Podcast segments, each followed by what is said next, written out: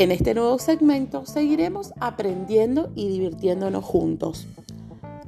Hoy vamos a charlar sobre otros materiales que se obtienen a partir de los árboles, como el corcho, por ejemplo, que se obtiene de la corteza del alcarnoque. Con él se fabrican los tapones de la botella, por ejemplo, como así también láminas aisladoras del ruido.